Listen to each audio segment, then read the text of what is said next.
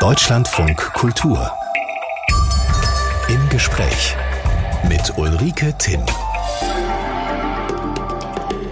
Ich grüße Sie herzlich. Unser Gast heute, das ist Professor Reinhard Schramm, Vorsitzender der jüdischen Landesgemeinde Thüringen. Er ist uns aus Erfurt zugeschaltet. Guten Morgen, Herr Schramm. Schönen guten Morgen, Frau Timm.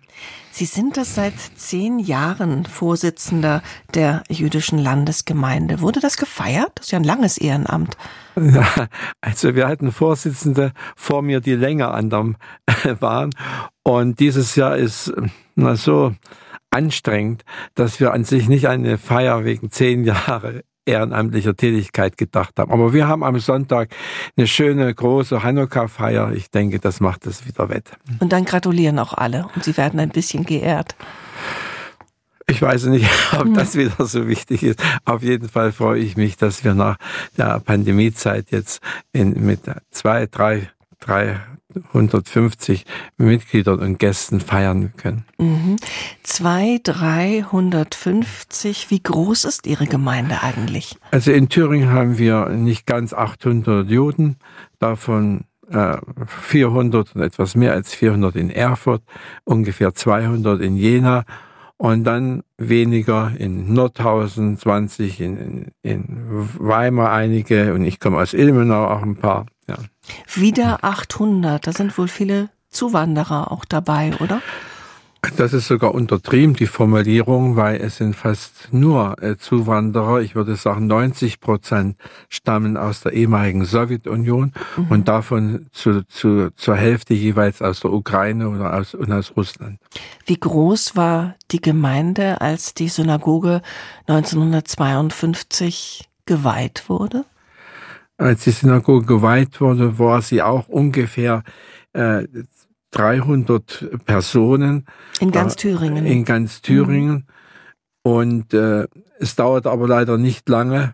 Und dann kam der Slansky-Prozess in der Slowak Tschechoslowakei und viele Juden sind aus Angst in Richtung Westdeutschland, also nach West, über Westberlin ausgereist. Das muss man, glaube ich, kurz sagen. Das wissen viele nicht mehr. Slansky-Prozesse war ein, ein Schauprozess in der Tschechoslowakei, der viele ähm, jüdische Menschen anklagte wegen ja, Subversion und aber ein Schauprozess und viele haben da ihr Leben verloren. Ja, von 14, 14 Angeklagten, äh, die hingerichtet wurden, waren elf Juden. Also das mhm. war schon erschreckend nach Das war ein Anti, ja, antisemitischer Prozess. Ja. Reinhard Schramm ist unser Gast, Vorsitzender der jüdischen Landesgemeinde Thüringen, die in diesem Jahr auch noch ein anderes Jubiläum feiert. Die neue jüdische Synagoge in Erfurt wurde 70 Jahre alt. Der einzige Synagogenbau Bau der DDR, der neu errichtet wurde. 1952 wurde sie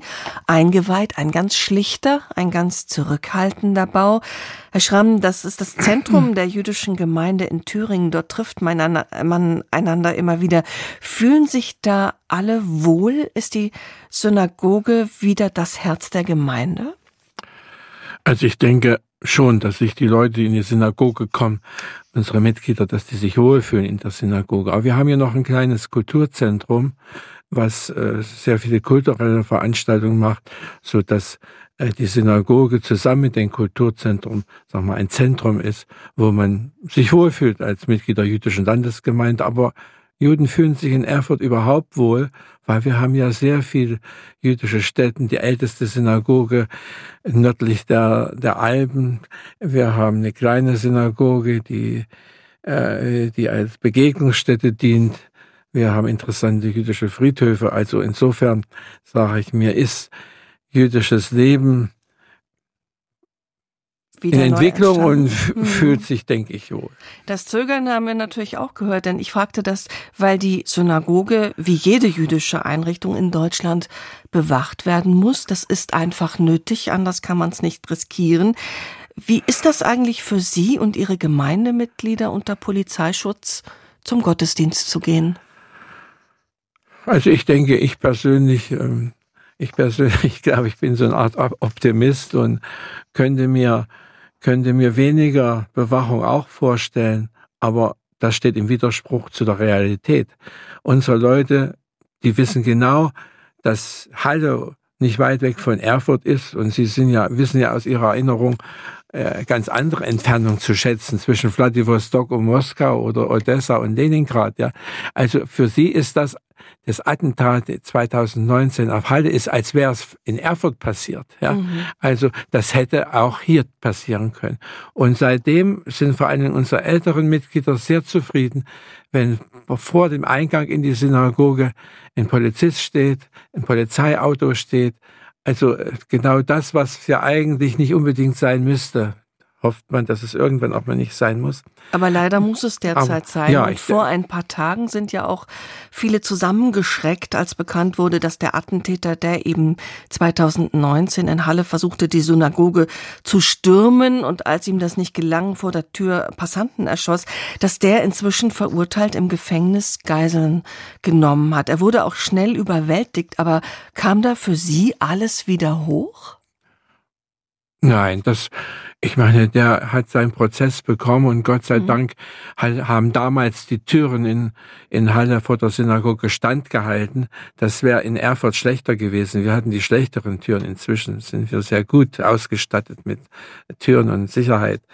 Also, ne, der hat seinen, hier muss man sich fragen, äh, wie ist es möglich, dass so ein Gewaltverbrecher das Parma schafft, aus, fast auszureißen. Also das betrifft aber nicht die Juden, die sich da Gedanken machen, mhm. sondern ich denke, das ist eigentlich zum Nachdenken für alle in Sachsen-Anhalt und darüber hinaus. Aber Sie mussten sich überlegen, ist unsere Tür standhaft genug? Ja, das haben mhm. wir uns mhm. sehr stark überlegt.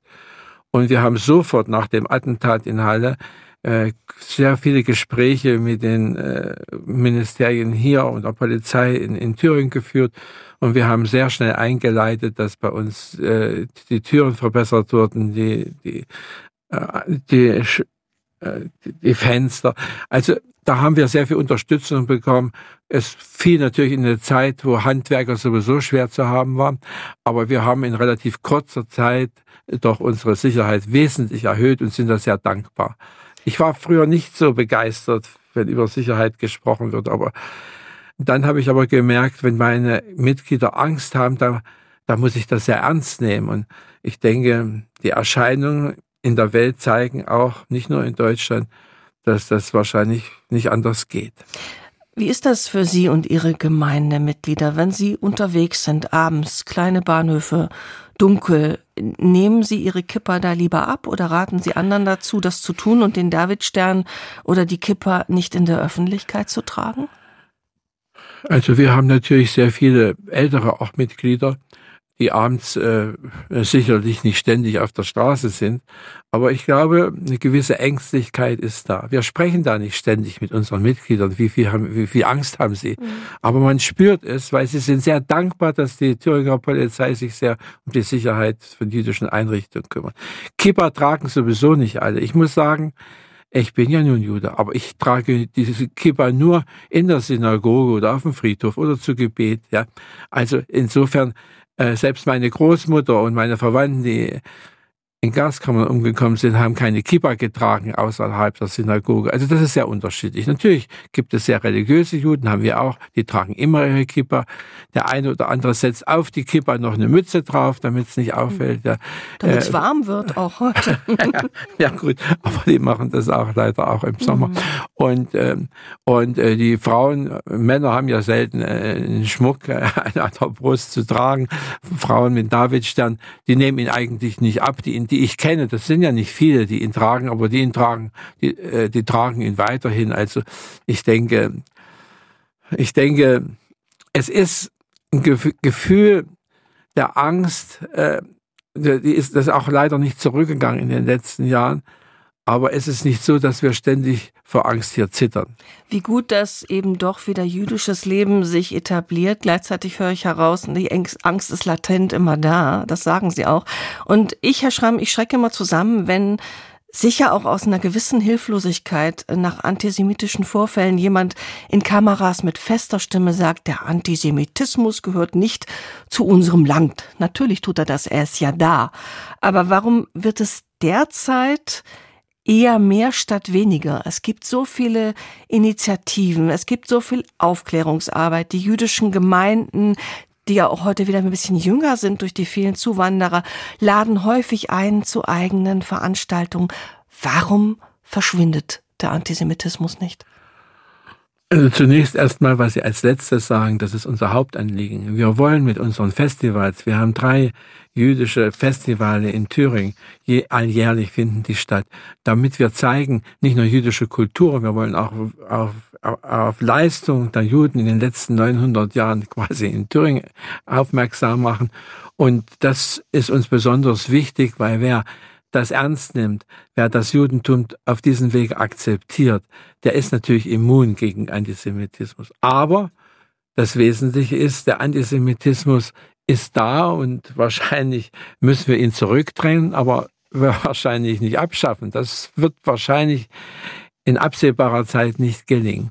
Und äh, ich muss sagen, so schlimm wie der Anschlag auf unsere Synagoge im Jahr 2000 war und so schlimm der, der Anschlag 2019 in Halle war. Ja, aber ich weiß, es ist für uns genauso schmerzlich, wenn wir eine Resolution 2019 im Bundestag haben gegen die BDS-Bewegung als antisemitische Organisation und dass da heute Kulturschaffende und sehr viele deutsche Kulturschaffende äh, äh, gegen diese Resolution versuchen mhm. vorzugehen. Also wir werden hier gänzlich missverstanden in unserem Verhältnis zu Israel. Normal ist anders. Reinhard Schramm ist unser Gast, Vorsitzender der jüdischen Landesgemeinde von Thüringen. Sie leben heute mit Ihrer Familie in Ilmenau und haben eine gar nicht so kleine Familie, äh, zwei Söhne, eine Töchter, eine Tochter, auch Enkel, große Freude. Ja, also wir sind zufrieden bei, in der Regel auch haben wir viel Freude. Mhm. Ab und zu gibt es natürlich auch mal ein Problem, ein kleineres. Sie selbst kommen aus einer ganz kleinen Familie. Herr Schramm sind Jahrgang 1944, überlebten mit ihrer jüdischen Mutter versteckt. Der nichtjüdische Vater konnte seine Frau und sein Kind zumindest so weit beschützen, dass das möglich wurde, aber alle Verwandten wurden im Holocaust ermordet, bis auf Reinhard und seine Mutter. Sie waren damals ein Baby, können das nicht erinnern, aber wie sind sie groß geworden in dieser ganz, ganz kleinen Familie, hat das eine ganz enge Bindung von Mutter und Sohn zur Folge? Ja, ich glaube, das, äh, das ist unweigerlich so, weil meine Mutter hatte niemand anders. Mein Vater, der uns quasi gerettet hatte, dass er sich nicht hat scheiden lassen, ja, äh, und, mein, und wir damit zur Mischehe die Ehe gehörte und so die letzte Kategorie der Juden waren, die vernichtet wurden. Also als mein Vater dann 1948 starb, war meine Mutter mit mir alleine. Sie hatte sicher ein paar anständige Weißenfelser, Weißenfels haben wir gewohnt, kennengelernt, aber in der Mehrheit war natürlich die Atmosphäre für meine Mutter schwierig in der Nazizeit und es hat nicht zu viel Sympathie und nicht zu viel Solidarität gegeben. Also insofern war das äh, zwangsweise ein ganz enges Verhältnis. Und wenn es meiner Mutter schlecht ging, hatte ich Angst, sie war herzkrank, das hatte sich später dann gebessert. Äh, da hatte ich Angst, dass meine Mutter stirbt. Und meine Mutter hatte Angst, wenn sie stirbt, dass niemand für für das Kind da ist. Da ist. Hm. Der Vater starb, da waren sie erst vier. Ja. Er hat sich geweigert, sich von seiner jüdischen Frau scheiden zu lassen. Das ist in dieser Zeit mutig gewesen. Haben ja. Sie noch irgendwelche Erinnerungen an diesen Vater, wenn der stirbt, wenn das Kind vier ist, sind die ja wahrscheinlich sehr schemenhaft. Also ich muss sagen, es ist fast peinlich und, und ungerecht, würde ich das einschätzen. Ich kann mich überhaupt nicht an meinen Vater erinnern. Nur äh, einige Sachen, aber ich glaube, weil sie meine Mutter immer wieder wiederholt hat oder mir immer wieder das mhm. gleiche Bild gezeigt hat. Ja. Also ich kann mich an diesen tollen Vater nicht erinnern. Nö, das liegt ja auch klar, wenn man so ein kleines Kind ist, dann sind es ja immer schemenhafte Momente, die man vielleicht noch hat. Haben Sie denn eigentlich als Junge, der in der DDR groß wurde, haben Sie überhaupt um die jüdische Identität ihrer Mutter gewusst? Da sprechen ja wenige drüber, wenn sie davon gekommen sind. Also ich habe gewusst, allerdings erst so mit neun, zehn, elf Jahren in dieser Zeit. Ich kann jetzt das auf den Monat nicht genau betiteln. Jedenfalls, ich fand in unseren Kleiderschrank, in einen Kasten mit Dokumenten aus der Nazizeit, Briefe aus dem Konzentrationslager und die Enteignung und, und selbst als zehn- oder Jähriger oder Elfjähriger, ich weiß es nicht ganz genau, hatte ich das Gefühl, dass das was sehr Bedrückendes ist. Und da fragte ich dann meine Mutter, was das ist. Am meisten sind mir diese komischen Umsteige aus den KZ aufgefallen mit den Nummern. Das war dann meine Großmutter die Nummer. Ähm, und, und darauf erzählte meine Mutter, dass es unserer Familie schlecht gegangen ist, dass es uns jetzt aber gut geht. Mehr nicht. Nein, zu dem Zeitpunkt nicht. Erst viele Jahre später, als, als der Eichmann-Prozess 1961 äh, war und meine Mutter ihren ehemaligen Schulkameraden in Weißenfels plötzlich als Richter im Eichmann-Prozess wieder traf, der Ernst Levi, das war der klügste, aber der frechste Junge in Weißenfels unter den Juden.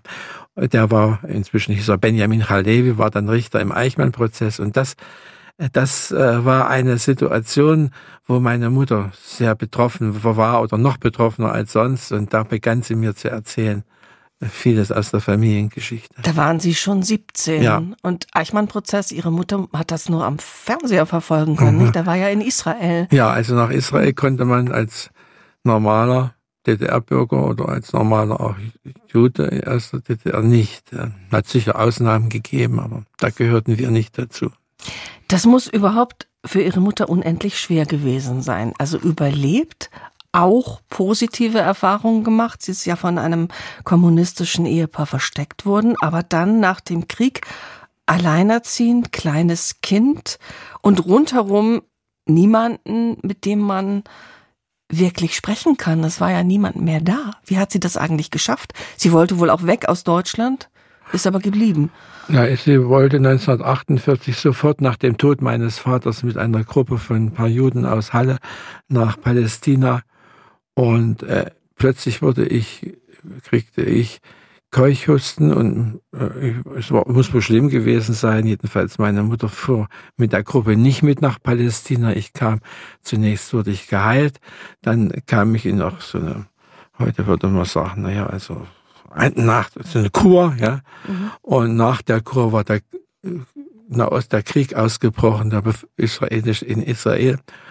Also Israel war gegründet und der Krieg ausgebrochen und meine Mutter hatte als hatte nicht den Mut jetzt mit ihrem jetzt gesunden Kind nach Palästina zu gehen in den Krieg. Ihr Keuchhusten hat die Ausreise ihrer Mutter dann verhandelt. Ja, Sonst wäre ja. sie ein israelischer Junge geworden. Ja, jetzt hätte ich auch, mhm. Äh, hätte ich sicherlich auch, auch überlebt. Aber ich bin eben in der DDR geblieben und, und, äh, so waren Sie ein ganz normales DDR-Kind, also ja. junger Pionier, so ist es. Freundschaftstreffen ja. mit allem drum und dran? ja noch äh, aus mancher Sicht noch viel schlimmer. Als ich für, genau 14 Jahre wurde, am, 14, am 22. Mai 1900, 58 äh, bin ich zum Sekretariat der deutsch-sowjetischen Freundschaft gegangen, um Mitglied der deutsch-sowjetischen Freundschaft zu werden. Das war der erste mögliche Tag, wo das möglich war. Man durfte es erst mit 14 Jahren. Mhm. Das ist, heute schimpfen alle auf die DSF, da musste man zwangsweise rein und, und, und, und, und keiner hat gerne Russisch gelernt. Ich bin aber aus Dankbarkeit für die Opfer, die die Völker der Sowjetunion gebracht haben, als 14 Jahre da hingegangen und, äh, und Russisch habe ich auch gerne gelernt. Also insofern ist das nicht so ein ganz typischer DDR-Junge gewesen. Ihre Mutter wurde ja auch von einem kommunistischen Ehepaar versteckt. Haben Sie zu diesem Paar eigentlich als Kind oder später irgendwie Kontakt gehabt, Verbindung gehalten? Ja, ich bin da mit Kaffee trinken hingegangen mit meiner Mutter ab und zu, nicht zu oft, ja, mhm.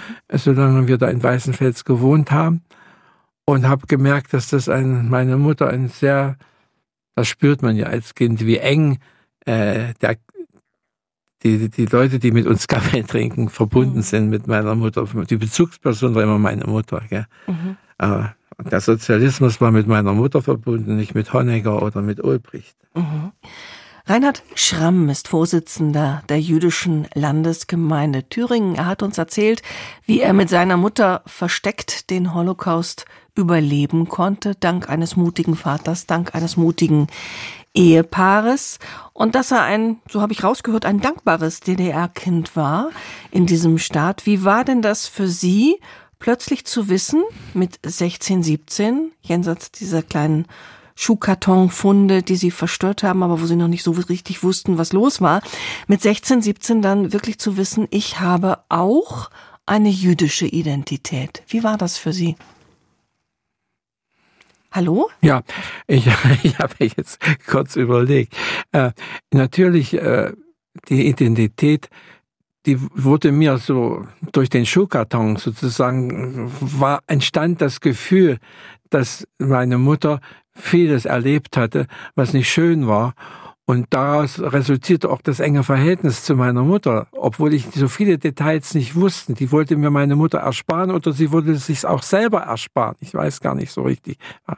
Aber als ich dann äh, das größere, äh, also mehr darüber wusste, habe ich kein Problem damit gehabt. Ja, ich habe immer gesagt, ich habe auch eine Wandzeitung als 16, als 17-Jährige gemacht über Judenverfolgung. Es hieß ja damals in der nicht äh, äh, irgendwelche Fremdwörter, sondern es war äh, es war einfach eine Wandzeitung über über Judenverfolgung und es war mein Anliegen, das zu machen. Und ich konnte das auch machen. Und ich fand da auch jemanden aus der, meiner Schulklasse, der mir dabei geholfen hat. Also die Identität, das klingt vielleicht albern, aber ich habe sehr schnell das Gefühl gehabt, ich habe dadurch auch eine gewisse Verantwortung, mich darum zu kümmern und wahrscheinlich mich zu kümmern, dass sowas, was meiner Familie passiert ist, nicht anderen Familien künftig wieder passiert. Sie haben auch Briefe geschrieben, zum Teil in andere Länder. Ähm, kam Kontakte gesucht, kamen da überhaupt Antworten? Also wenn könnte mir vorstellen, dass man bei den Adressaten erstmal vorgefühlt hat, wer dann da der Absender war aus Ilmenau, bevor man antwortet. Ja, also äh, auch Juden, die in Israel äh, äh, von mir erfuhren und mir schrieben, äh, haben zunächst sich sehr freundlich benommen, aber bevor sie mir ihre, Info ihre Information mitgeteilt haben, da haben sie das erstmal sehr vorsichtig getan und ich glaube, die brauchten eine Zeit, um zu äh, zu, zu sehen, kann man den Mann eigentlich unsere Familienerlebnisse, ich hatte ja ein Buch dann vorzuschreiben, schicken. Und da haben sie mir das dann erst nach einer bestimmten Zeit etwas großzügiger ermöglicht. Ja. Freilich in Misstrauen nach den furchtbaren Schicksalen, die jüdische Familien hatten, die, die überlebt hatten. Ganz ging, ja. ging das einfach so aus der DDR heraus nach Israel Kontakte knüpfen als privater also junger es, Mensch? Es gibt nicht viele Sachen, ähm, Sachen, die ich mir, wo ich mich nicht angepasst hatte in der DDR.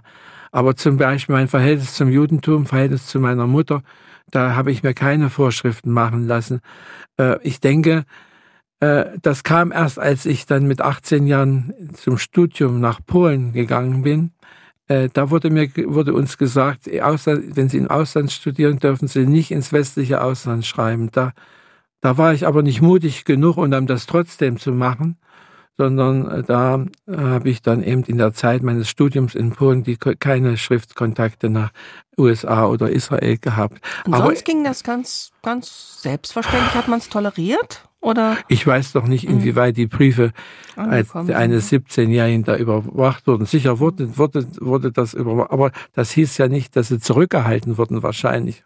Mhm. Weiß ich jetzt nicht. Das weiß ich nicht. Ich weiß nur, dass ich sehr viele Briefe geschrieben habe und sehr viele Briefe zurückbekommen habe und die haben mich sehr bestärkt, mich um die jüdische Geschichte meiner Heimatstadt Weißenfels noch mehr zu kümmern. Ja, das sind ja Briefe, auch wenn ich dann sie ein paar Jahre haben liegen lassen, aber, aber ich, sie sind mir dann sehr nützlich gewesen, weil es waren ja die Erlebnisse von Juden, die überlebt hatten, in Israel dann lebten und die mir die das Schicksal der Juden in Weißenfels und ihrer ihre, ihre, ihre und das Leben in, in, in Israel beschrieben haben, das war für mich sehr beeindruckend. Das hat mich mit mitgeprägt.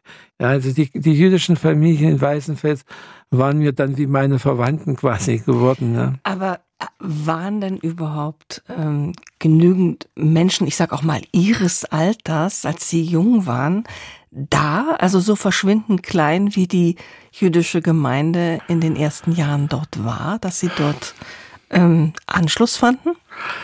Also da, ich habe überhaupt keinen Anschluss in Weißenfels zu, mhm, zu, zu jü jüdischen Jugendlichen gefunden. Es war ein, mein Freund Wolfsohn, er war aber einige Jahre älter, er ist inzwischen auch gestorben, der war dann stellvertretender Vorsitzender der jüdischen Landesgemeinde auch nach der Wende, ich glaube auch schon vor der Wende in Halle. Äh, das Ansonsten gab es keine jüdischen mhm. Jugendlichen. Von den 165 Juden waren zu, nach der Befreiung waren, waren, tauchten fünf Juden auf. Zwei davon war, waren wir, ja. Mhm. Und ein mhm. Mädchen, was sich versteckt hatte, was zurückkam und äh, Wolfsons, die in, in, in Theresienstadt waren und aus Theresienstadt überlebt hatten, weißt du. Ja. Also im Prinzip, im Prinzip habe ich mich mit meiner Mutter über jüdisches Leben unterhalten und habe gelesen und habe diese Kontakte, Briefkontakte den, mit den Überlebenden gepflegt. Ich konnte es ja auch verstehen, dies, dass es in Weißenfels keine Juden mehr gab, ja. Das, und dass die, dass die mhm. jetzt zurückkommen, ja, das hatte ich auch nicht erwartet. Ich glaube, viele hatten zu viel Schlimmes erlebt, um, um zurück nach Deutschland zu kommen. Wenn ich das fragen darf, Ihre Mutter, die ja beides erlebt hat, aber eben auch, weil sie überleben konnte, aber eben auch sehr viel Demütigung, Enteignung in der Familie, Entwürdigung. Und dann gibt es 52 eine neue Synagoge in Erfurt, den einzigen Synagogenbau in der DDR, der neu gemacht wurde. Ist Ihre Mutter da eigentlich hingegangen? Ich meine, bei Ihren Erlebnissen kann man den Glauben ja auch verlieren, wenn ich das fragen darf. Ja, Sie können alles fragen. Ich meine, das ist, ich bin da weder empfindlich noch bin ich ja in dem Sinne äh, äh, Überlebender. Ich war ja ein Baby. Ich, äh, mhm. ich habe ja nicht, bin ja nicht jemand, der hier bemitleidet werden müsste. Also ich habe jedenfalls äh, das Gefühl gehabt, dass meine Mutter den Glauben verloren hat, weil als ich so neun, zehn, elf war, in der Zeit auch, wo ich den Schuhkarton gefunden habe mit den Dokumenten, das muss die Zeit in etwa gewesen sein, da gingen die Kinder in meiner Klasse zu diesen äh, eine Christ, Christenlehre, glaube ich, nannte sich das. Und da wollte ich eigentlich dabei sein, weil man will als Kind nicht alleine sein. Ne? Man will dazugehören. Und, und man will hm. irgendwie dazugehören. Das waren ja auch alles nette Kinder. Und äh, meine Mutter ist dann sehr aufgeschlossen zu allen Sachen. Und, und, und ich hatte das Gefühl, also mit diesen Christenlehrer, wenn das auch ins Gespräch kam, da wechselte meine Mutter, glaube ich, das Thema. Und, und als ich dann fragte, ich möchte da eigentlich dahin, da sagte generell zu Gott, wollen wir es mal so vereinfacht sagen, ja, äh, da sagte meine Mutter, Reinhard, wo war denn Gott? Und das hat mich, obwohl ich klein war, das hat mich unheimlich getroffen. Ich habe gespürt, da ist sehr viel Erfahrung und sehr viel ja, Lebenserfahrung meiner Mutter in dem Satz. Ja. Und sie ist auch erst kurz vor ihrem Tod wieder in die ja, Synagoge gegangen. Meine Mutter hatte ein sehr enges Verhältnis zu Juden, die überlebt hatten. Und ihr war das völlig egal, ob das Kommunisten waren, ob das, mhm. äh, ob das sehr gläubige Leute waren, ob das ein Kantor war oder, oder ja. Also das war nicht das, das jüdische Schicksal hat verbunden, weil es ist ja, das klingt ja manchmal so ein bisschen komisch, aber ich glaube, wir sind auch, auch in Erfurt, wir sind nicht nur eine Religionsgemeinschaft, sondern zumindest was die älteren Generationen anbetrifft, eine Schicksalsgemeinschaft. Das habe ich bei meiner Mutter sehr stark gespürt, dass das jüdische Schicksal sie sehr bestimmt hat. Aber Erzählt. dazu brauchte sie nicht die Synagoge von mhm. 1952. Hat das, das gelebt, ist, ne? Sondern, ja. Und erst so 1985, 86, ich glaube, war das erst, wollte meine Mutter plötzlich jetzt in die Synagoge. Und war dann sehr glücklich, als sie wieder in der Synagoge war. Ich habe dummerweise meine Mutter nie, nie gefragt, warum eigentlich jetzt? Ja? Äh, das, es tut mir jetzt leid, weil ich habe ja, es ist ja wichtig eigentlich zu wissen, aber es war eigentlich immer richtig, was meine Mutter gemacht hat. Reinhard Schramm, langjähriger Leiter der jüdischen Landesgemeinde von Thüringen, spricht mit allen. Das ist ja auch eine Fähigkeit, das zu können. Sie gehen sogar ins Gefängnis und sprechen mit rechtsextremen Straftätern, Herr Schramm. Wie laufen solche Gespräche? Na, an sich ist das eine Form, die, die sich dann ausgebildet hat. Ich habe ein Buch über meine Gemeinde geschrieben und damit über die eigene Familie auch und äh, mache da so eine Art Buchlesung mit Diskussion.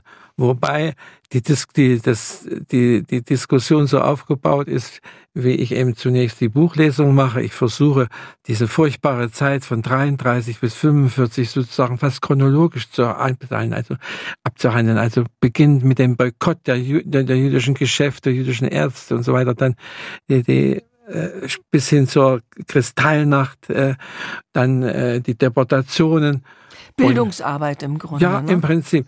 Und äh, versuche, versuche da natürlich, wenn ich zu jungen Straftätern gehe, äh, auch die, die Beispiele aus den von jüdischen Jugendlichen aus dieser Zeit mit zu erwähnen. Mhm.